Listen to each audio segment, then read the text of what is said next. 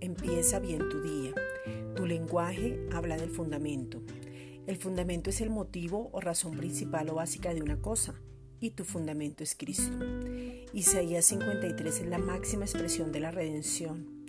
Isaías 53:3, despreciado y desechado entre los hombres, varón de dolores, experimentado en quebranto y como que escondimos de él el rostro, fue menospreciado y no lo estimamos. Jesús fue despreciado para que usted y yo fuésemos hechos aceptos. Jesús no fue estimado para que usted y yo fuésemos escogidos. Jesús llevó toda enfermedad para que usted y yo tuviésemos salud permanente. Jesús fue angustiado para que usted y yo tuviésemos paz y estemos libres de angustia. Jesús fue trasquilado para que usted y yo tuviésemos una vida abundante.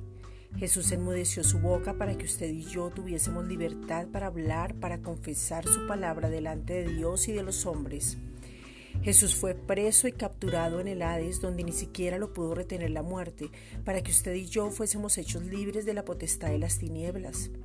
Jesús fue destituido para que usted y yo fuésemos restituidos como herederos. ¿Entendemos lo que significa que ya fuimos redimidos? Deja que tu lenguaje sea tu fundamento, o sea el motivo o razón principal, o sea Cristo mismo. Esta es una reflexión dada por la Iglesia Gracia y Justicia.